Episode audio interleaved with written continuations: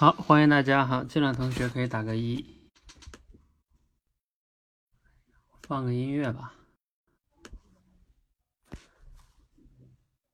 今天。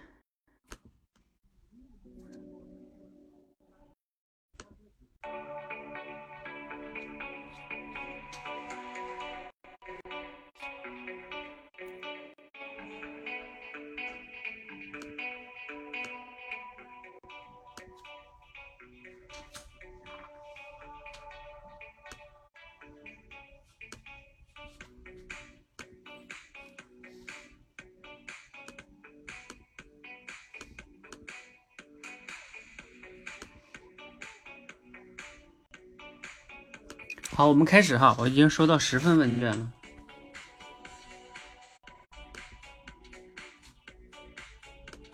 有没提交的赶快哈。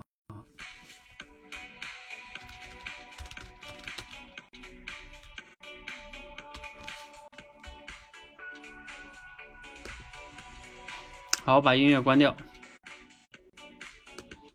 好，欢迎大家来到。今天的直播间，今天是五一劳动节哈啊！我今天看到一个公众号的大咖，他发文说，嗯，这四天停更四天，因为他每天日更哈。然后呢，他说劳动节是不劳动的。然后呢，今天我看见咱们群里边报名啊，最开始只有两个，到六点的时候还是有两个。然后呢，我六点其实是刚从外边回来哈，我今天去陪我家人去那个动物园了。啊，北京动物园，然后呢，啊，说实在的呢，也有点累哈。然后我看看大家 这个只有两个嘛，我想那我也就偷个懒哈，然后就今天就不直播了。哎，没想到我刚发完是吧？然后好几个同学说，哎，我还准备今天嗯报名呢哈。然后我说好吧，那那你们报我就播是吧？嗯，这叫什么？那个大咖说的是说叫啊，我们五五一劳动节是可以不劳动的是吧？但是呢，五一劳动节没说可以不学习，是吧？那你看咱们社群的同学真的是，哎，让我说大家点什么好呢，是吧？啊，那啊，依然五一这一天哈，还不忘学习。好，那我们就这样哈，啊，不耽误玩，也不耽误工作，是吧？白天该玩玩呗，对不对？晚上咱们该直播该直播，该练练啊，该烧脑烧脑，尤其是大脑这个东西啊，就得这么烧，是吧？好，那我们就不多说了哈。当然呢，首先还是祝大家这个五一假期快乐。然后呢，我们学习也快乐快乐哈，就是学习要享受这个过程。今天这个呃小故事呢，我今天找的时候还感觉挺有意思的哈。这个小故事，嗯，还挺有一些值得我们去思考的哈。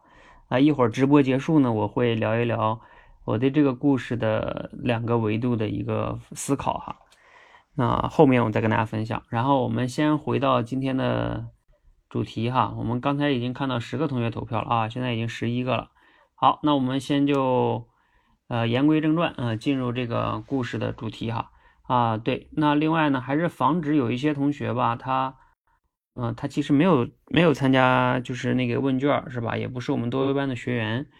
那我们也既然他如果在围观的话，也就让他听一听吧。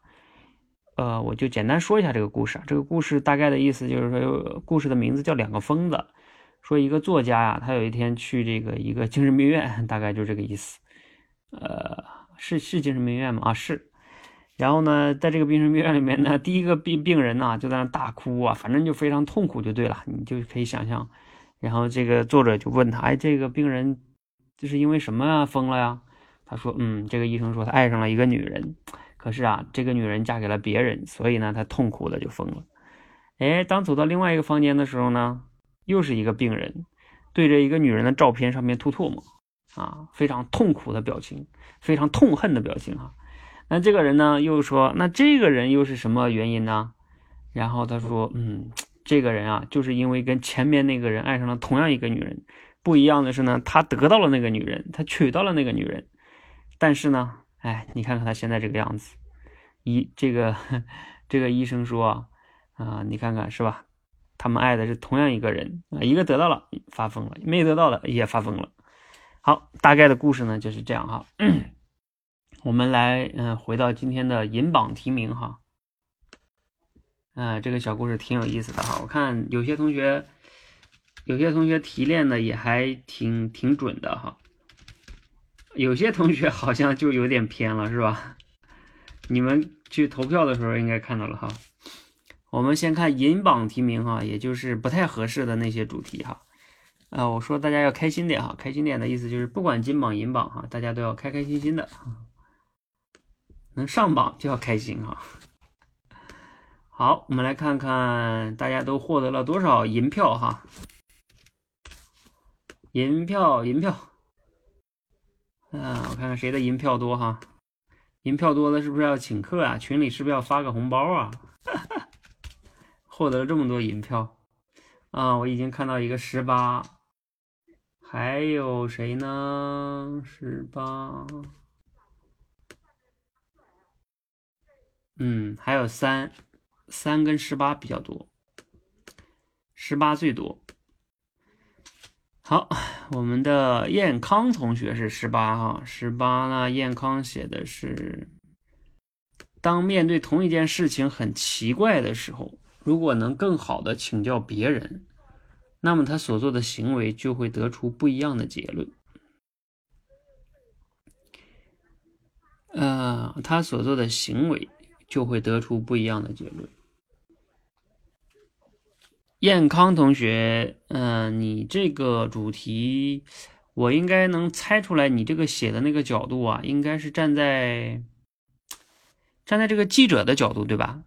就是这个记者看到了同一件事儿，很奇怪，是吧？然后呢，他也在请教这个医生，对吧？呃，但是呢，你这个这半前半句没还可以。后半句有好像有问题吧？他那么他所做的行为就会得出不一样的结论。那么他所做的行为就会得出不一样的结论。嗯，他所做的行为，好像这个说的有点不通顺。你其实想表达的就是说，这个记者对吧？因为看到同一件事很奇怪啊，所以呢，因为请教了别人，那他做出的。呃，就是反正能了解背后的原因了嘛，所以就得出了不一样的结论，是吧？嗯，但是这个有点不通顺哈，所以嗯，大家可能就就选你这个比较多哈。你这个要怎么改一改，可能有可能可以呢？就是说，当我们对同一件事情，最好不要说同一件事情，你知道吧？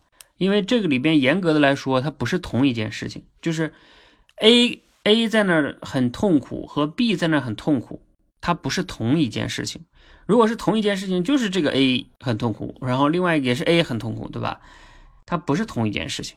但是你说呢？他们有点相似啊？对，你可以说面对就是类似的事情，或者说啊这种同类型的事情，是吧？表面上相相似的事情。你看，他表面上不两个人都是精神病吗？是吧？对你这么去表达，那么如果能更好的去啊了解事情背后的原因，可能啊会让我们得出不一样的结论。那这样的话呢，我觉得你这个主题啊，应该就还还好了，嗯，至少说得过去。虽然说也不是这个故事的核心主题，但是呢，起码说得过去。好，还有我们的刘庆平同学哈，刘庆平在吗？啊，刚刚在群里面一直问我几点直播，嗯，你们可能是新来到这个关的同学啊，可能不太了解这个关的玩法。这个关跟跟咱们平时前面的关不太一样，因为这个关我们叫限时挑战直播。限时挑战直播的意思就是说，我们会发出问卷，然后你们前边的十几二十分钟啊，还有都是要去通过问卷去限时挑战，然后我才能收到你们的这个主题嘛。因为有了你们这个主题，咱们才能投票。投票和提炼主题这个过程，其实往往更重要。呃，因为这个时候是你们用心参与的嘛。然后我后边的这个点评解析啊，呃，才有意义啊。否则的话，我直播没有什么意义。我给你们去分析这个故事，你们自己没做的话，没有意义的。嗯。好，那刘清平写这个是：当一个人情绪失控，无论是高兴过头还是失望过头，都可能导致精神疾病或者意外事故。嗯，那你这个呢，我也就不不让大家说了吧。我相信大家应该也都能看得明白。主要是你这个呢，嗯，高兴过头。好吧，我让大家说一下吧。来，你你们说一下，就是说你们选了这个第三的这个同学啊，你们可以打字说哈，也可以连麦说。你觉得这个的问题在哪里呢？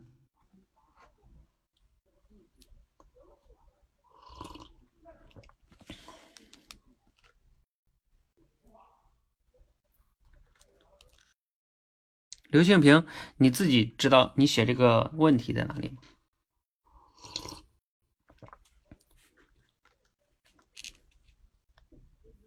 当然，你可以上麦哈，啊，不是肤浅哈，哎，记得哈，咱们这里边的训练跟肤不肤浅没有关系啊，我们这里边训练的是，就是要根据事实去严谨的得出一个结论。啊，你说的是没有升华哈，来，你一会儿听听其他同学怎么怎么说的哈。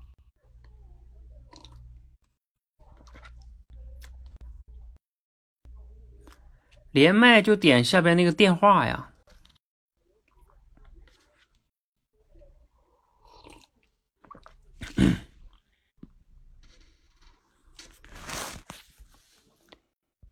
呃，其他同学有。有有可以打字哈，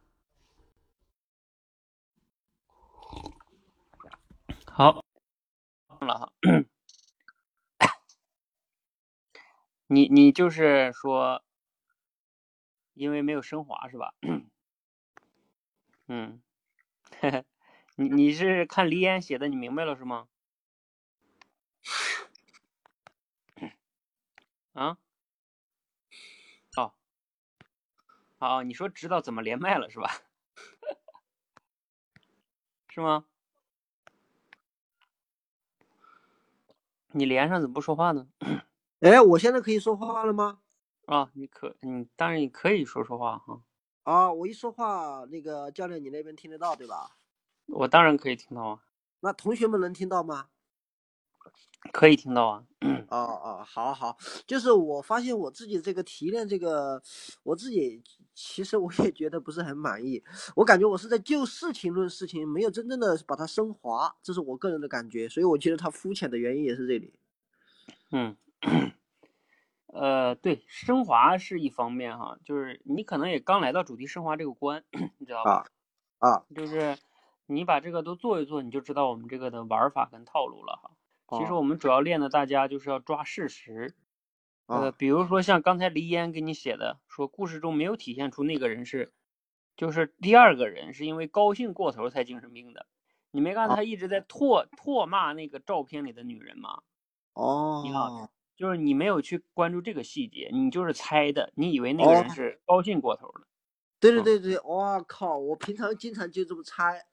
啊。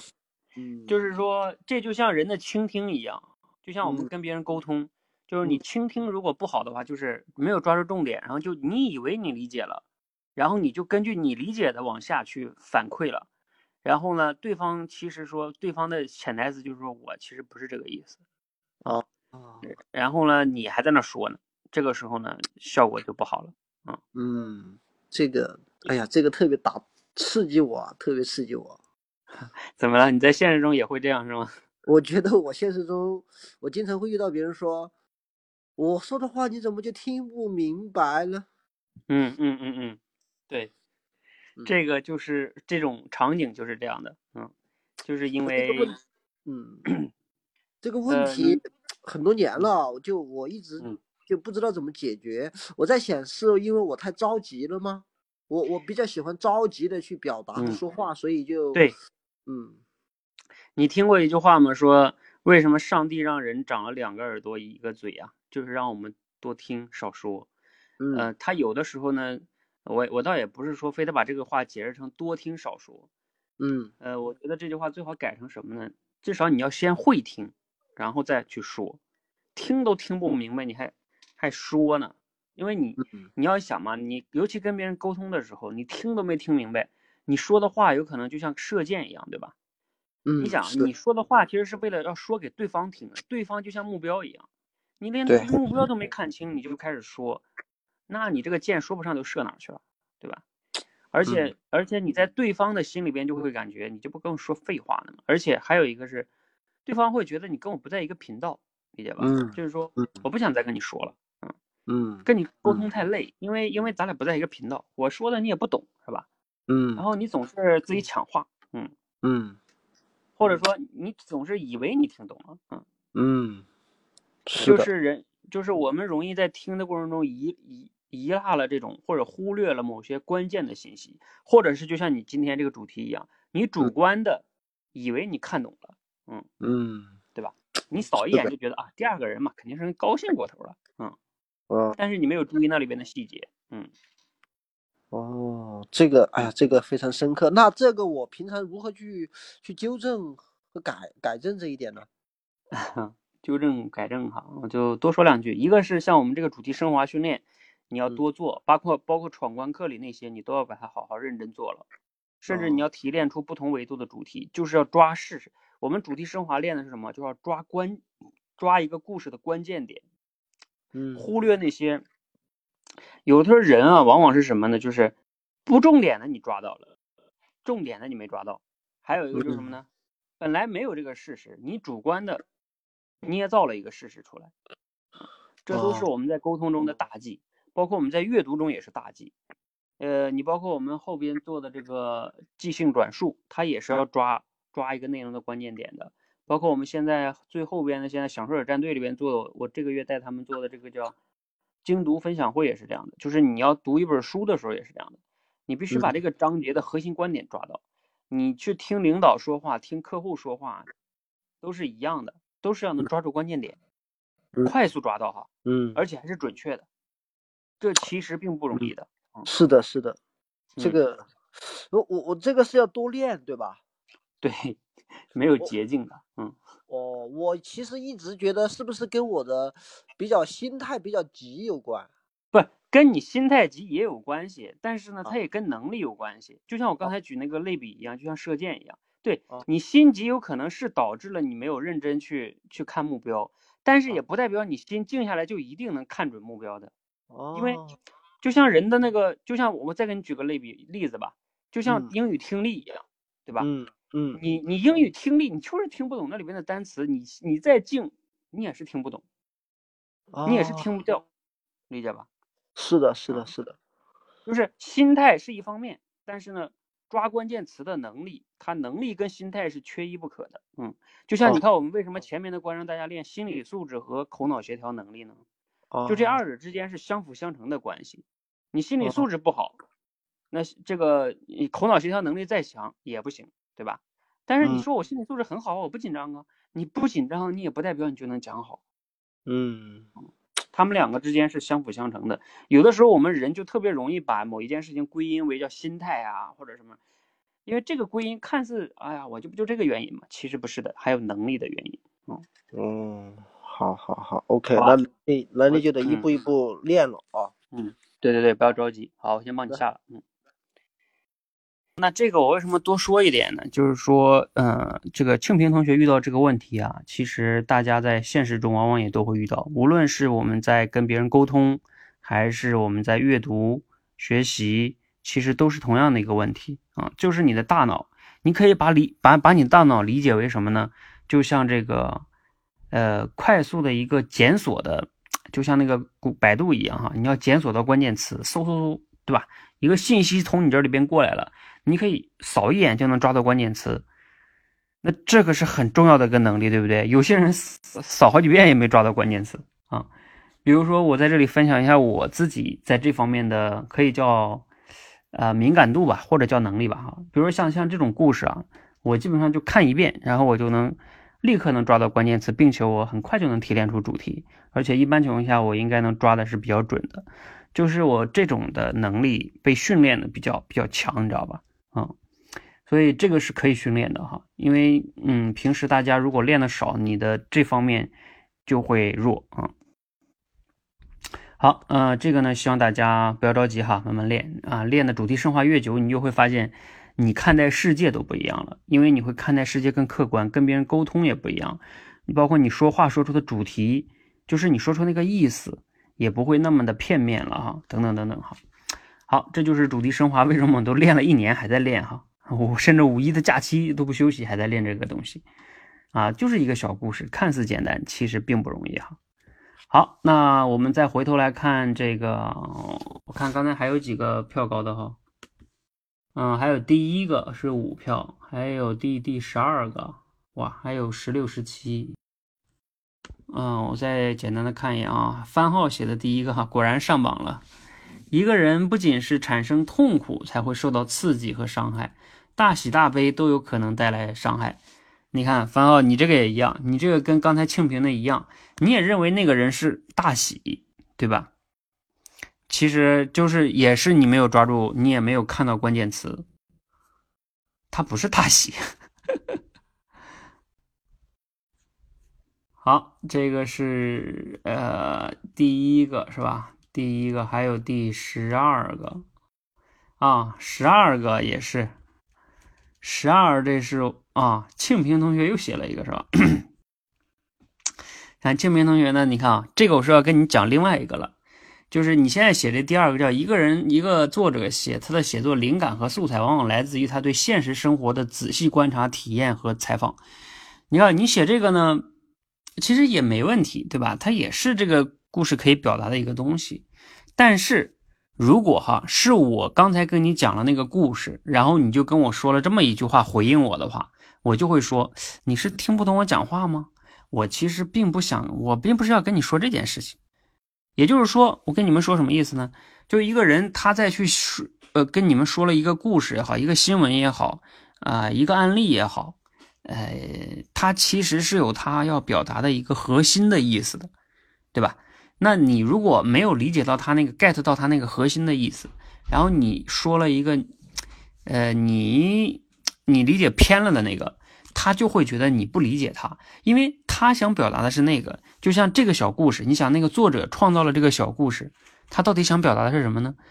那你们可能说，那我怎么知道他想想表达什么呢？我又不是他，真的可以的。为什么？因为一个作者，他去不是一个作者啊，就一个故事，他他其实。你是可以分析出它的重点的。你想啊，一个故事他花了重点的篇幅在做什么？包括就像我以前跟你们讲的一个故事的矛盾跟冲突是什么？然后呢，在冲突下人物的不同的行为是什么？然后结果是什么？这就是一个故事的核心的逻辑。甚至你们去看一个电视剧、一个小说、一个电影，这都是同样的，它都是故事。你这样的话去抓，往往你就能抓到它的核心主题。否则的话，你你凭你自己的感觉。你就往往抓到了一些细枝末节，然后你就没有理解到关键点。啊，这个哪怕你理解是对的，就是没错，但是呢，不是重不是重点，其实也是错的了。啊，这个也是非常重要的哈，这也是我们主题升华要跟大家去练的。好，我刚才还看到再往上还有几个十六、十七是吧？来，我看一下，十六、十七啊。好，郑同学哈，嗯，十六是郑写的，叫。有些爱情让人变成傻子，有些爱情呢让人变成疯子。好的爱情呢，可能是除此之外的另一种吧。呃，这个我直接说吧。一方面呢，你这里边变成傻子，好像这里边没有怎么体现啊。他们两个都是疯子，在这个故事里边，对吧？另外一个呢，好的爱情可能是除此之外的另一种吧。那这个。这个另一种好像在这个故事里边没有体现，这里边也没有体现出到底什么是好的爱情，是吧？你这个比较诗意哈，这个可能是你自己的 自己的了，是吧？你自己的主题了。好，还有一个时期是吧？有些东西得不到的才是最好的，老挂念；得到了之后呢，发现事情不是自己想象的那样的。其实我觉得这个时期是李蕊同学写的哈。啊，他写这个，我觉得大体上的意思还可以吧。就有些东西得不到了，就是最好的，是吧？啊，可能就是他加了一些词，什么老挂念呀，是吧？可能让大家觉得稍微有点小问题。但是这些细节还不是关键，就是他说这个是这个故事主要表达的。所以我觉得他这个大体上还是可以的，可能就是表达上没有那么的好，是吧？好，那我们呢？这样哈，呃，银榜题名咱们暂时先过，好吧？我们接下来看看金榜题名，然后我一会儿有空的时候，我再回过头来再再给大家分析一下，这个还是否还有有问题的哈。好，接下来金榜题名，有没有人？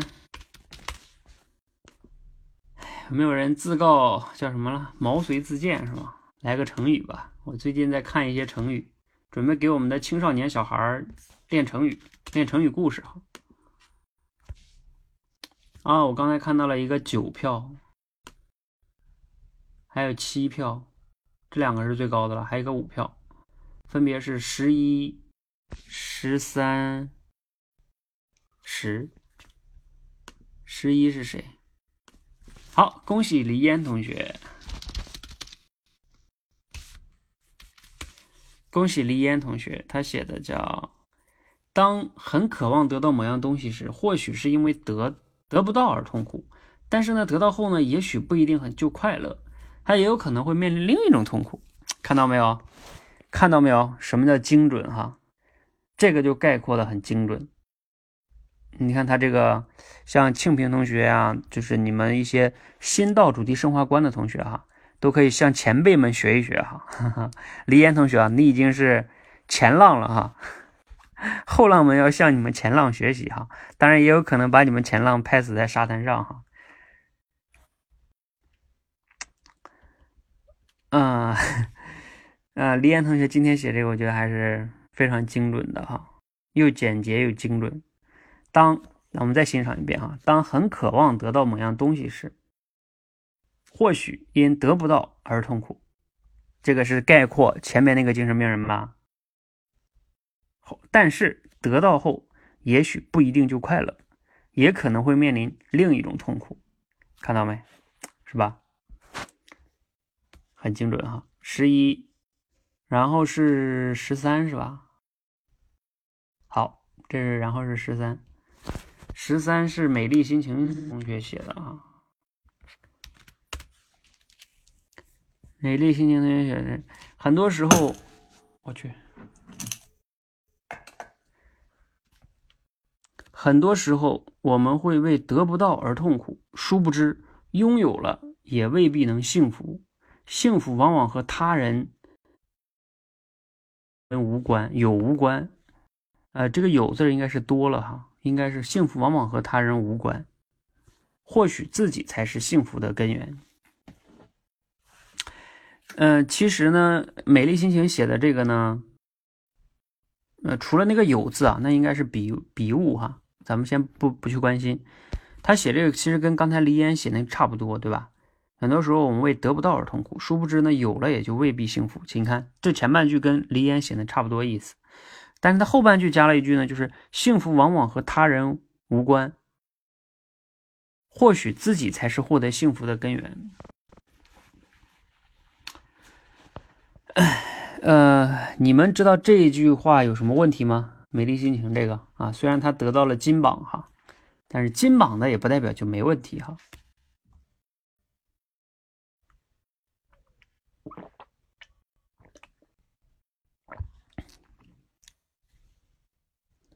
主观，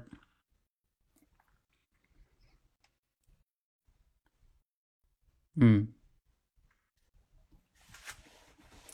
好，时间关系哈，我简单说一下，嗯，他这个呢，就是说，他其实呢，他他理解这个意思哈，幸福往往和他人无关。其实这句话到这里都还可以，幸福往往和他人无关。但是最后这句话呢，就显得有点主观了，因为后边的。没有体现出，就是你获得幸福到底是不是自己的核心原因，是吧？因为这个这个里边也没有谈幸福的事儿，那这个呢，就只能是美丽心情同学猜的啊。当然了哈，我们其实去，呃，也算是推理的，是吧？嗯，如果粗略的来说还是可以的，嗯，只是说如果我们按照精准的来说哈，你可以比如说跟黎烟同学刚才写那个对比一下，你就会发现黎烟那个呢，它是非常精准的，没有一句话是主观的。全是客观的，而且呢，把那个故事概括的很很精准，对吧？逻辑也非常的严谨。但是我们主题升华就比较苛刻啊，就是要要要这样的训练自己。如果你们有你们有时候写文章的时候，可能就包括你们也看到一些作者，他们写文章也不会这么的苛刻。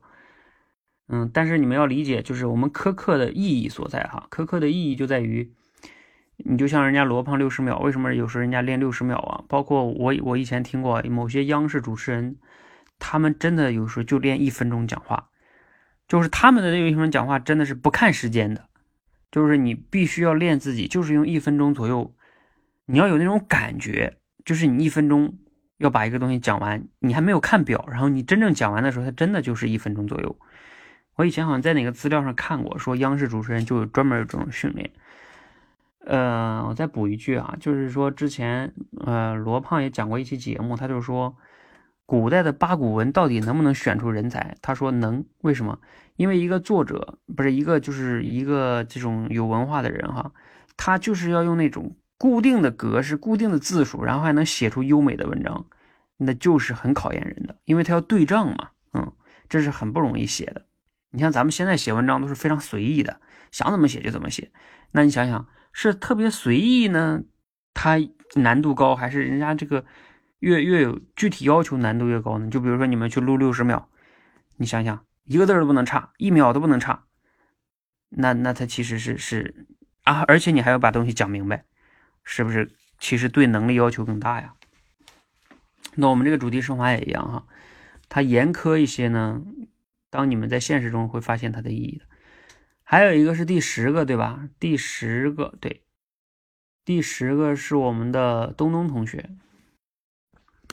东东同学写的叫，哎，东东同学写这个叫 挺有意思的哈，来了一句，这叫应该算是成语啊，还是俗语啊？所谓此之蜜糖，彼之砒霜，这句话还还是很很精准的，对吧？用在这个故事上。相同的事物，在不同的人心里，也许有截然相反的价值和意义。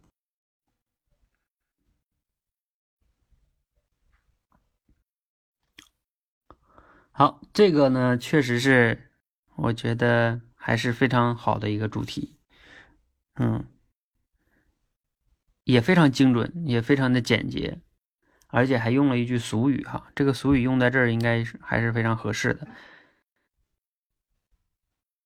相同的事物在不同人的心里，也许有截然相反的价值和意义。你看这个女人，对吧？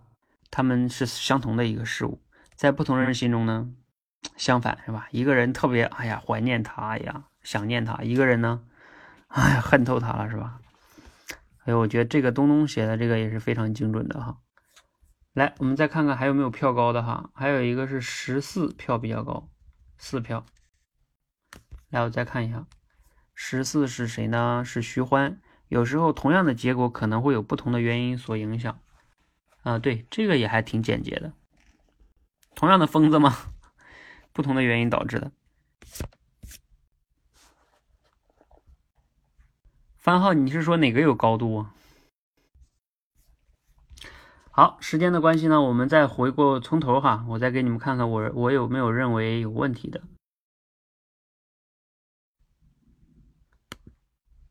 嗯，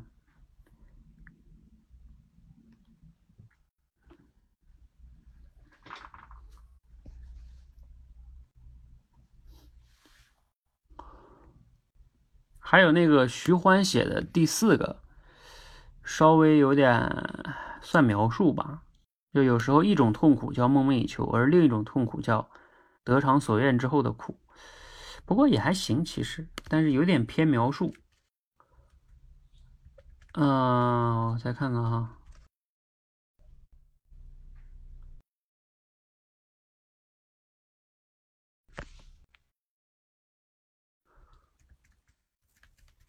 好，其他的也都没有问题了哈。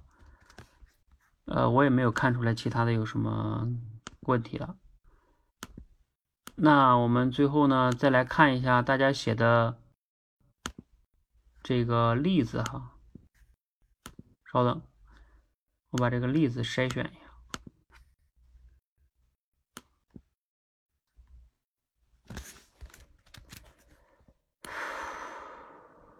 例子，嗯，看一下例子。公务员队伍里边呢，有人拼命想进来，有人呢在里边拼命的想出去，是吧？呃，这个你们也懂的哈。还有李蕊写的叫，这是东东写的。第三者结婚前呢爱的死去活来，结婚后呢双方打的鸡飞狗跳，这个好像也挺有意思的，是不是？哎呀，结婚之前你觉得他哪儿都好是吧？结婚之后呢，很痛苦是吧？嗯，钱钟书和杨绛的爱情呢，让彼此变成孩子，这才是爱情最好的。呃，样子啊，郑同学，你就是从这儿得出的结论是吧？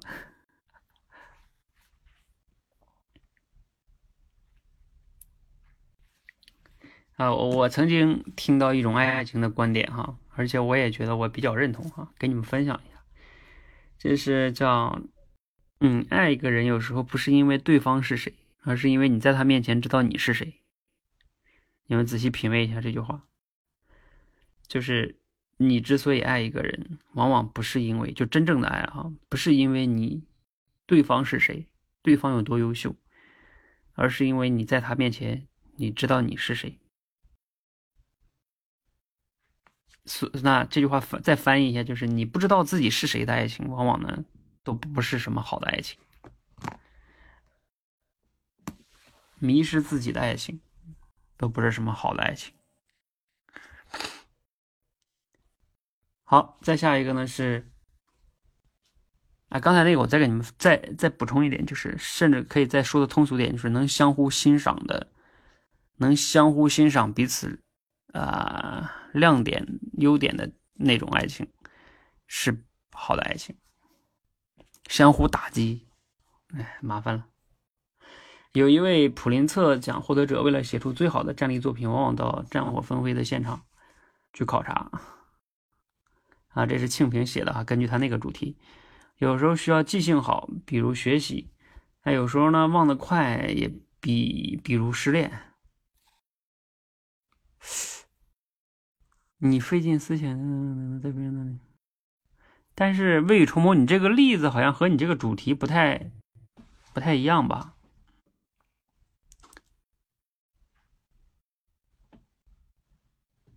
因为你那个主题是指同一个事物。而你那个呢？感觉这个例子稍微有点问题哈。好，我先过了哈。小孩子玩具得不到不开心，得到了呢会想要更大更好的也不开心。所以呢，用玩具来让小朋友开心呢未必是一个好办法。得到了就想要更大更好的，嗯，这个例子也挺有意思的哈，嗯。嗯，徐欢说买名牌包包，有人渴望买，有人透支了买包之后，天天愁怎么还款。嗯，对，渴望买没买着的人很痛苦，啊，买了之后呢，愁还款的人也挺痛苦。嗯，比如说徐欢，你这个例子我再给你延伸一下，有些人渴望买一个名车，是吧？哎呀，没买着的时候很痛苦，买到了之后呢，哎呀，这个还贷款，只有自己知道痛苦，是吧？有的人买房子也是，是吧？贷款得自己还呀。啊，再往下，婚姻围城啊，我们都知道那个围城那本书哈，叫婚姻就是有的人想进去，里边的人想进去啊，里边的人想出来，外面的人想进去。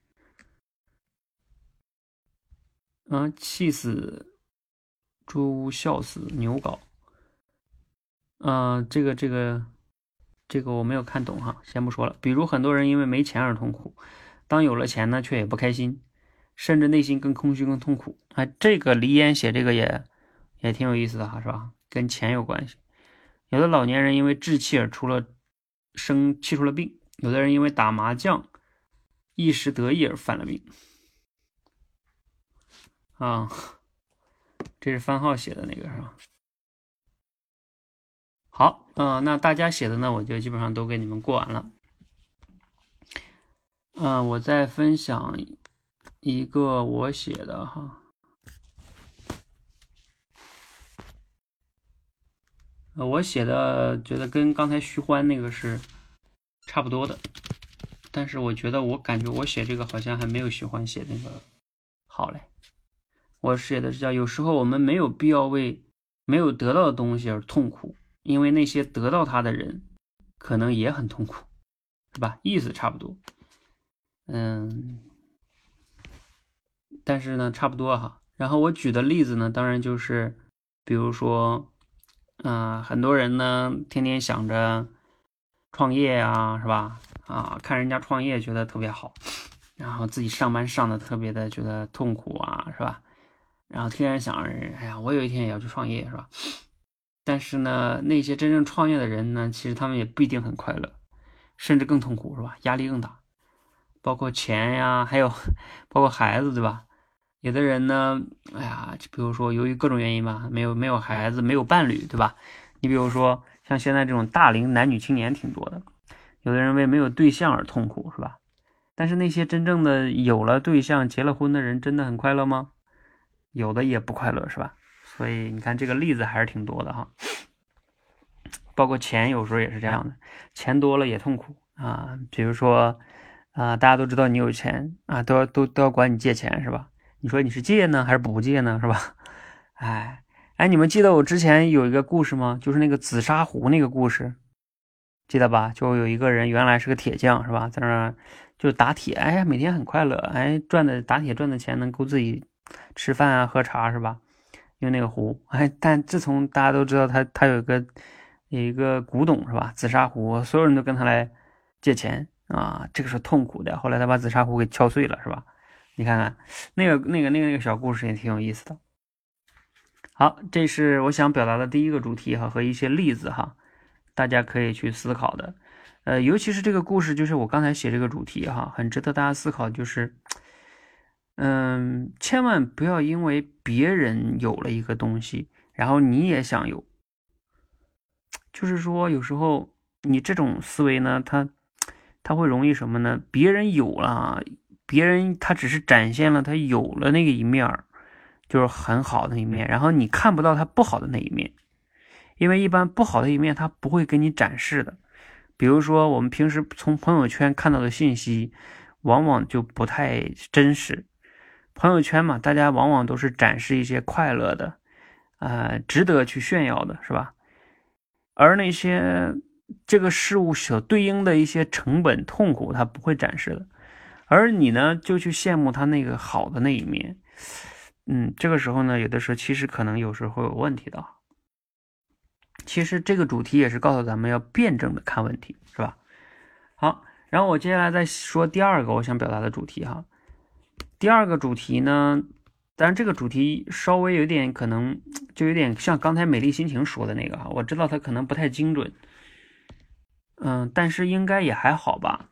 就是你们仔细琢磨琢磨，应该这个主题也还好。就是叫人们之所以痛苦，可能根源还是在于自己，而非他人。嗯。应该还算是精准哈，就是说，但是先我们先不说它是否绝对精准哈，但这个意思可以从这个故事中，呃，推推推出来哈。你看，我给你们分析一下，这里边的精神病甲和乙，他们都痛苦是吧？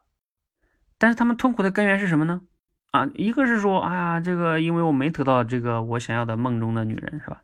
另外一个呢，哎呀，得到了这个女人，你看，女人都还是那一个女人是吧？那他们都痛苦，那怎么办？那怪谁呢？你能怪那个女的吗？那个女的她导致两个相反的结果，你们得到我也说痛苦，没得到我也说痛苦，那真的怪我吗？是不是怪你们自己呢？对吧？是不是根源在你们自己呢？因为你要是说怪那个女的，那你说你这个女的，人家导致两种结果相反的结果，那你怎么解释呢？对吧？那可能还是他们两个的一个问题，是吧？我想想哈，得到他，嗯，而非他人哈。啊，总之啦，就是这个主题呢，我是希望大家去，嗯，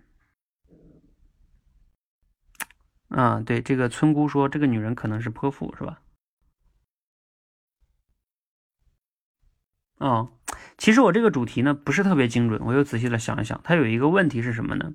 我写的时候我就感觉有点问题，但是我特别想跟你们分享一下这个主题，虽然说它可能有有点没那么精准哈，我知道它没有精准的地方在哪里了，就是在于，在于这个女人就是这个这两个精神病他们的情况不一样。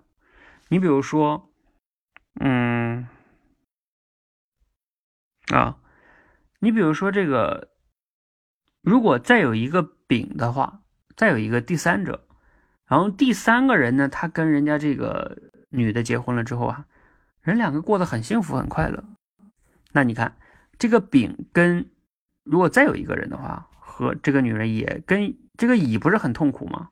如果再有一个人，假设还有一个人跟这个女的结婚了，但是人家过得很幸福，那的话呢，就能就能得出我这个结论了，就是人还是女人还是那个女人，对吧？但是不同的人和她结婚，那一个痛苦，一个不痛苦，所以呢，那我们得出结论是痛苦是源自于自己，而不是别人，是这样吧？啊，而这样，而这个故事呢，可能不太容易这么得出来。嗯，会会有一点这个问题，因为这个呢，那个甲他并没有得到这个女人，只是因为这个女的她痛苦了，而而另外一个呢，也是因为这个女的痛苦了，只是他们不情况，一个是得到，一个没得到。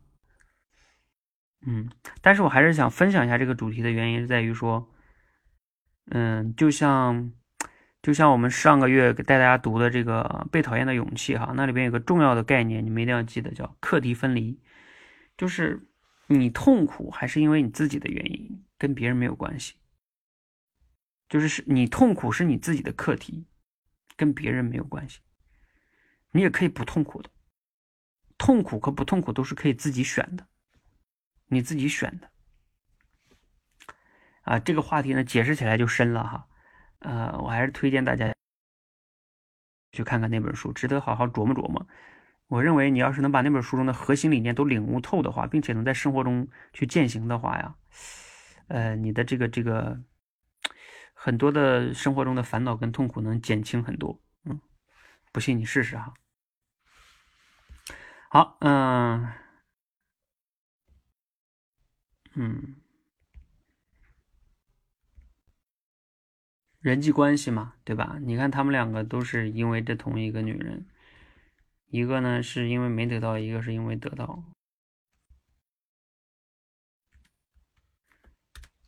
那也没准哈，我可以再再再说一下这个故事。没准这个甲呢看到，当然了，他可能没得到这个女人哈，确实是这样的一个问题。得到了近距离相处了，发现有的时候就能发现缺点了，是吧？你不近距离接触的时候呢，往往看到的都是好的。这个可以再再补充一点啊，就像那个以前古典老师写过一本书嘛。他不是说职业照嘛，就像职业一样，是吧？哎呀，我们去看的时候呢，全是明星照啊，全是好的一面。等你真正进去的时候，你才发现那个公司这个不好的一面。嗯，但这个时候呢，可能你就痛苦了哈。你要了解真实的他。哎，其实这里边说到爱情也是这样的哈，就是你一定要了解这个人比较真实的一面，你和他在一起呢。嗯，婚姻有可能才更加的容易维持长久哈，啊，你如果都停留在幻想的层面上，嗯，比如说像有时候我们会喜欢一些明星是吧？就是那些男女明星是吧？又帅啊，又反正就觉得特别好，人设特别好是吧？但是呢，可能他们那个不好一面你也不知道，那你这个时候就惨了哈。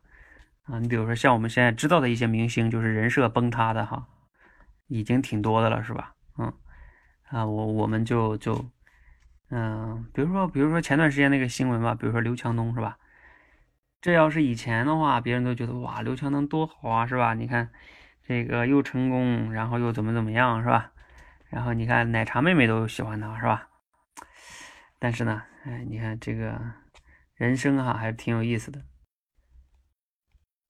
好这个话题咱们就不说了哈。总之呢，就是，嗯，你看以前呢，我们就会觉得，哎呀，奶茶妹妹太幸福了，是吧？嗯。现在呢，现在就他们的婚姻到底现在怎么样了，也不好讲了，是吧？还有还有，我们以前会觉得，哎呀，这刘强东他们这种啊，全民皆知的偶像人物，太太牛逼了，对不对？